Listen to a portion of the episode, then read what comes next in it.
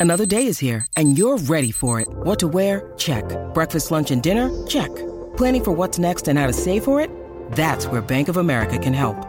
For your financial to dos, Bank of America has experts ready to help get you closer to your goals.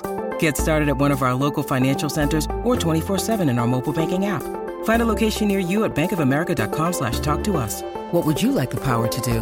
Mobile banking requires downloading the app and is only available for select devices. Message and data rates may apply. Bank of America and a member FDIC. With threats to our nation waiting around every corner, adaptability is more important than ever. When conditions change without notice, quick strategic thinking is crucial. And with obstacles consistently impending, determination is essential in overcoming them. It's this willingness, decisiveness, and resilience that sets Marines apart. With our fighting spirit, we don't just fight battles, we win them. Marines are the constant our nation counts on to fight the unknown. And through adaptable problem solving, we do just that. Learn more at marines.com. De 106.995.1 de la Mega y la Música. Repasemos el deporte en Puerto Rico. Tres paginitas en el periódico. Menos de dos minutos en las noticias. Así que no pierda su tiempo. Usted escucha La Garata de la Mega. Lunes a viernes de 10 a 12 del mediodía. Por la de siempre. La Mega. Escuchen esto rapidito porque me tiró, yo no sé, ¿verdad? Yo imagino que si me lo escribe él no le va a molestar que yo lo diga acá. Me escribió Nelson Colón y me dijo, eh, no es mejor que Magic, es mejor que CP3.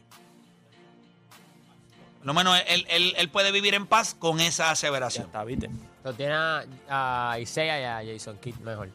Como point guard. Esto es point guard. Si estamos hablando de jugadores eh, de, de point guard es ofensivo en cuestión de anotar. El problema es que para hacerlo lucir bien a él, tú tienes, you have to narrow it para cierto. ¿Qué pasa si lo ponemos- Es como cuando tú dices que vas a buscar la estadística y tienes que buscar los splits. Es, es, no voy a mirar el overall, déjame sacar estadísticas específicas para él que lo van a ¿Y favorecer. por qué si no lo comparamos entonces con los guard?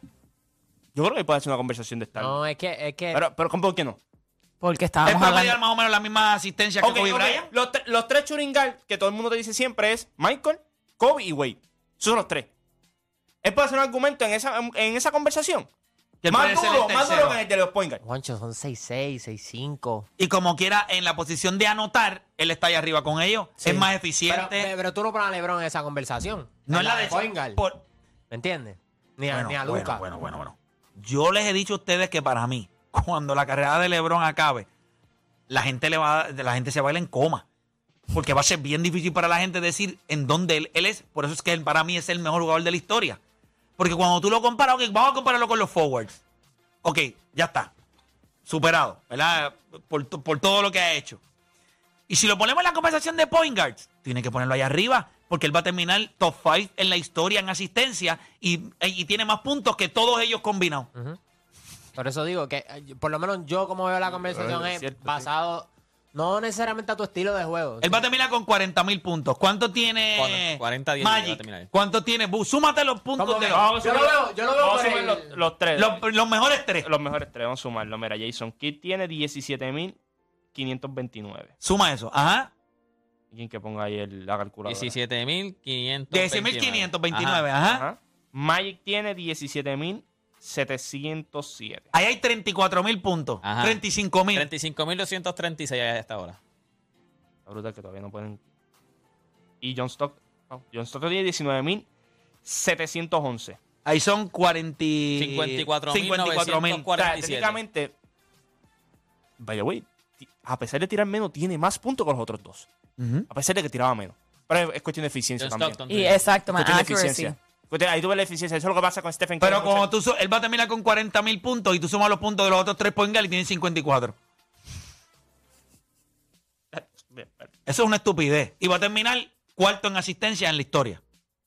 Va a terminar con, sí, con 11-11, básicamente, o 10. 10 Pero a, a la hora de evaluar, pues, lo pongo como por estereotipo. No sé, o sea, porque sí, Curry tiene destellos de shooting guard, pero si fuese a, si fuese a ponerlo en un renglón, pues lo pones point guard. Igual con Luka Doncic. Yo creo que Y- LeBron, y es más un point guard que Stephen Curry. O sea, si yo voy a decidir point guard, yo creo que LeBron hace más función de point guard que Stephen Pero no Curry. tiene el, el archetype de un point guard que Bueno, tienden, tienden a ser bajitos. Sí, sí, pero, pero él, va, él tira más a los jugadores que él Por ve. eso, o sea, lo que te digo es que la lista, por ejemplo, en el caso de Magic, lo que lo diferencia es juega como point guard, pero su estatura es ¿Tú lo no, que- ¿Tú no crees que cuando hablamos de que ya no hay shooting guards en la liga, o sea, como antes, yo creo que es que porque muchos son point guard, pero no juegan como point guard. O sea, porque tú ves a... a- Sí, pero por ejemplo, en esta liga ahora mismo está, hay, hay jugadores que sí lo ejecutan como, como point guard.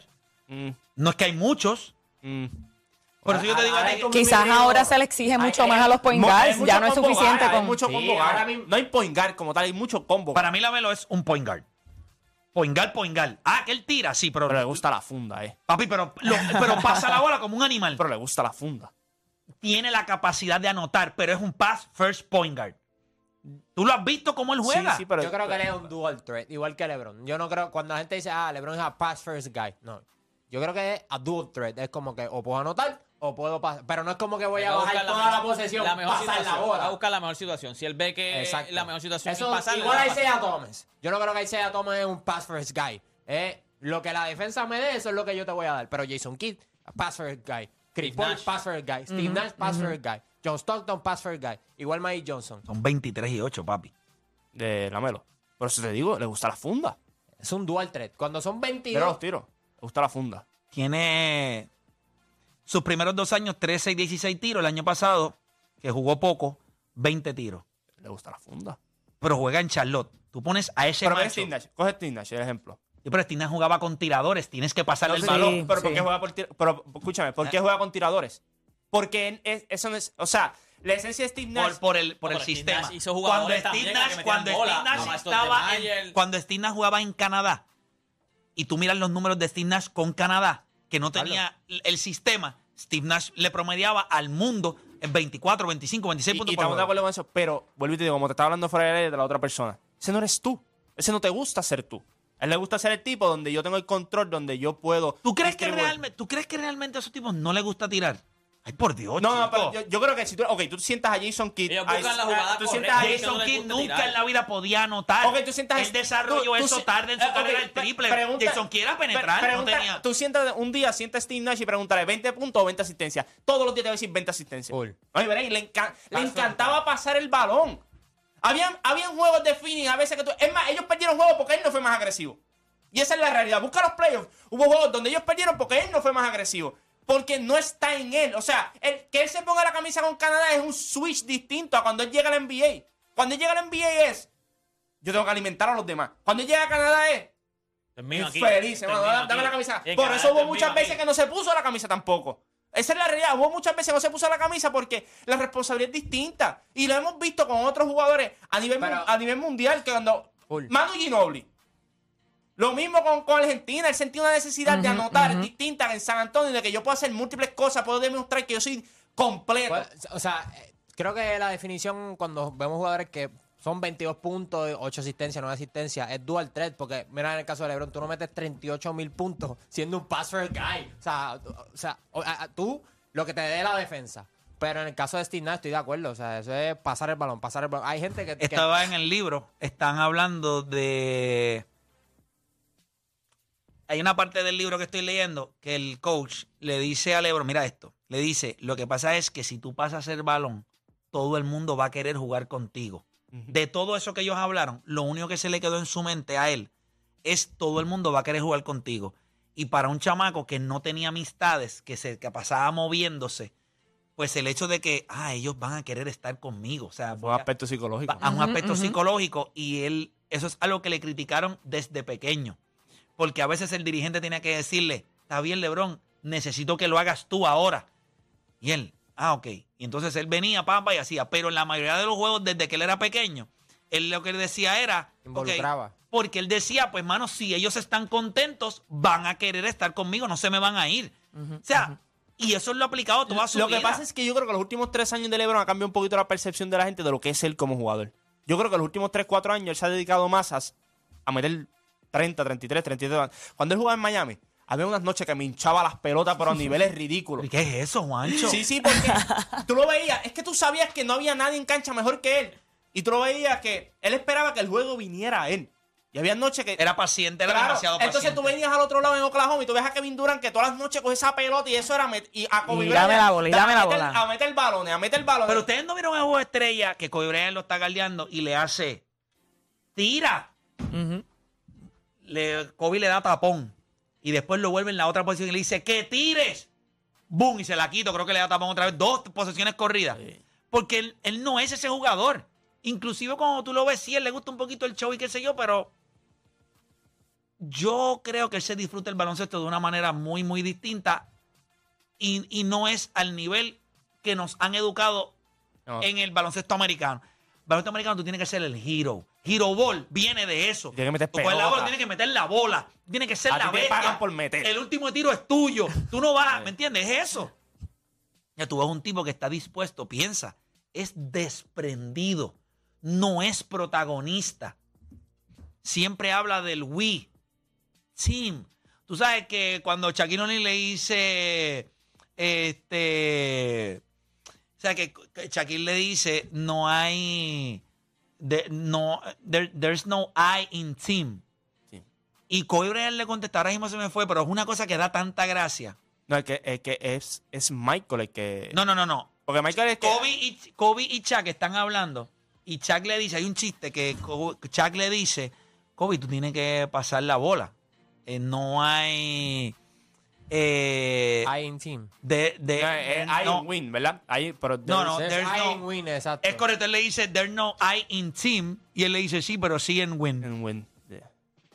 Ya. hay. Pero, pero eso es enfermizo. Sí, pero sí. eso- ya es más enfermizo. Pero yo digo que con LeBron los últimos años, que tú lo has visto notar mucho, pero tú pierdes un poco ese sentido. Pero yo me acuerdo en Miami. En Miami era bien pasivo muchas noches. Y tú lo veías. eh, La noche cuando, eh, cuando él le- se pone la máscara negra en Miami, que él tenía el problema de la nariz, que él va y encaja 60 y pico, eh, 62, 63 puntos esa noche. Eso lo pudo haber hecho los, tres, los cuatro años que estuvo en Miami todas las noches si le daba la gana. Ese no es él.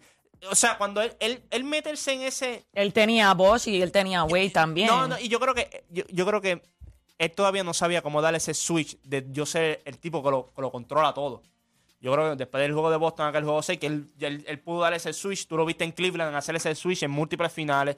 Tú lo viste en Los Ángeles un poquito hacer ese switch. Yo creo que, pero no es él. Ese, ese jugador no es él. El que te va a encajar todas las noches con 22 tiros, tratar de encajarte 35 puntos todas las noches. Ese no es él. Ese jamás fue él. O sea, él era un jugador de que yo soy eficiente y yo voy a compartir el escenario con otros.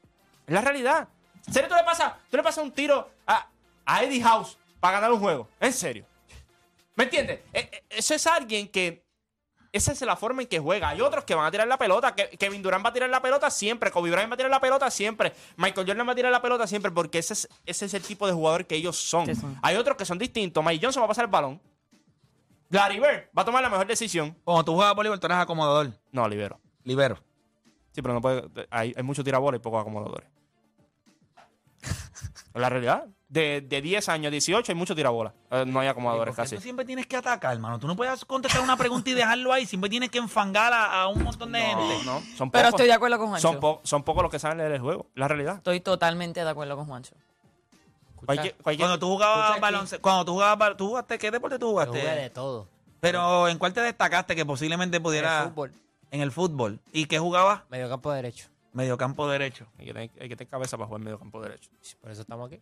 Pero la realidad no, pues, la realidad, si tú estás en medio campo es porque tú, eres, tú sabes lo que tienes que hacer. Son muchas instrucciones las que tú tienes. Diablo. Pero el Ustedes baloncesto. ¿No de quarterback? ¿Ustedes se están enamorando aquí al aire? Ah. Ya basta. Yo estoy aquí. Basta. ¿Viste de quarterback? No la he visto todavía. La estoy viendo, Ah, la estoy viendo, la estoy viendo No, no, y está eh, brutal. ay, mira, yo les voy a decir algo. Ay, y nos tenemos que ir ya. Hay cosas que para mí son bien importantes a la hora de yo buscar. Ayer terminé de ver Ted Lazo. Muy bueno. Tenía que terminar de verla. Pero después de ver Ted Lazo, yo me tengo que mover a algo que me dé thriller, suspenso. Ah, bueno, ya se O sea, te necesito ver algo que me lleve a otro mindset. No puedo ver ahora este, un documental. No, no puedo ver eso. Ya. O sea, eso no puedo hacerlo. Estoy viendo lo de Fórmula 1, que para mí eso es como tipo documental. Ya. Tengo que, tienen que cogerlo con calma. Pero ayer estaba buscando desesperado porque necesito, tengo ese asset de Ozark, Breaking Bad, esas series que me gustan. Y en Apple TV hay una de Jennifer Garner. Ah, que es- pero es reciente. Es reciente. Reciente, sí, que he- he visto los anuncios. Sí, que dice la- lo- lo- la, eh, The Last Thing He Said, se llama. La última cosa que me dijo. Diablo. Ayer vi el primer capítulo. En la madre. Ella. Este tipo desa- es, es- es su novio y desaparece. Ya. Pero él le deja una nota y la deja con la hija. Tiene que cuidar a mi hija y la compañía donde él está se mete el FBI y el tipo desaparece. Y está ahí. o sea, la- Nice. y eso es un. eh, eh, es de mis. Dice eh, suspenso, So- eh, Mr. Mr., una cosa así. Suspenso. Y me gustan esas series. Eso me da como un kick distinto. Ahora mismo no estoy en las de. Y ayer Ted Lasso, ¿sabes? Que un poquito Mira, ahí le da un el- poquito de el- El sentimiento. cine va a estar explotado con Barbie y Oppenheimer. Ya yo compré mi taquilla para el viernes, gracias. Para ver Barbie. Yes. Ya lo, y no vas a ver Oppenheimer, que la debes baratar a la Barbie. Claro, claro. Yo voy a- yo voy a ver- sí, sí, yo voy a ver- pero voy a ver Barbie. Oppenheimer tiene que ver en IMAX. Esta es la primera película grabada en IMAX. Completa. Sí, porque siempre. Bueno, la bestia que Es lo está Chris haciendo, Nolan. que es Chris Nolan, que la primera persona que utilizó las cámaras IMAX para alguna escena es en, en, eh, la película Dark Knight Rises. Dark Knight Rises. No, Dark Knight no, The Dark Knight. Que hay- Dark que- Knight, que Dark la- Knight. La escena- La escena allá en... No, la escena cuando está en el edificio, que ellos tiran el cable, todo eso se grabó en IMAX. Y ahora hace esta película. voy a ver Oppenheimer y después voy a ver Barbie. Yo creo que voy a ver Oppenheimer y, y me voy para casa. Y Barbie la ves cuando salga no, de- en de- Netflix si es no, que la pero ves. Debe, debe ver Barbie. ¿En serio? Sí. Confía. Tiene muy Oye, buenos reviews. A todos alguna vez nos ha pasado que estamos jangueando bien chilling un domingo y cuando nos acordamos que al otro día, el lunes, nos entra la depre. Oye, porque los lunes soquean, pero Taco Tuesday en Taco Bell jamás. Oye, usted sabe que hoy es martes y usted le puede meter al Taco Tuesday. Hay crunchy tacos a 89 centavos en Taco Bell. Así que llégale con tu corillo. Oye, para ver el jueguito hoy de, de Bayamón y Carolina, usted se para ahí vendiendo en Taco Bell, le mete por lo menos un Taco Tuesday. Es para meterle por lo menos de los crunchy tacos, tú tienes que meterle como seis. Seis crunchy tacos. Tres en la primera mitad y tres en la segunda mitad. Ahí está. Así que están a 89 centavos en Taco Tuesday, solo en Taco Bell. No hay tiempo para más gente. Mañana nosotros regresamos con otra edición más de La Garata. ¿Qué es una dinastía? ¿Qué es una dinastía? Reyes o soberanos que pertenecen a una